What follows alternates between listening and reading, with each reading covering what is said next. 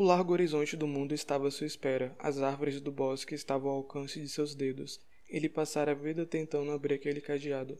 A forma verbal passara denota um fato ocorrido antes de duas outras ações também já concluídas, as quais são descritas nos dois períodos imediatamente anteriores ao período em que ele se insere. O gabarito está errado. A forma verbal passara está no pretérito mais que perfeito do indicativo e, por isso, denota um fato ocorrido antes de outra ação também já concluída. Erro da questão. Os períodos anteriores possuem verbos de ligação, ou seja, não determinam ações.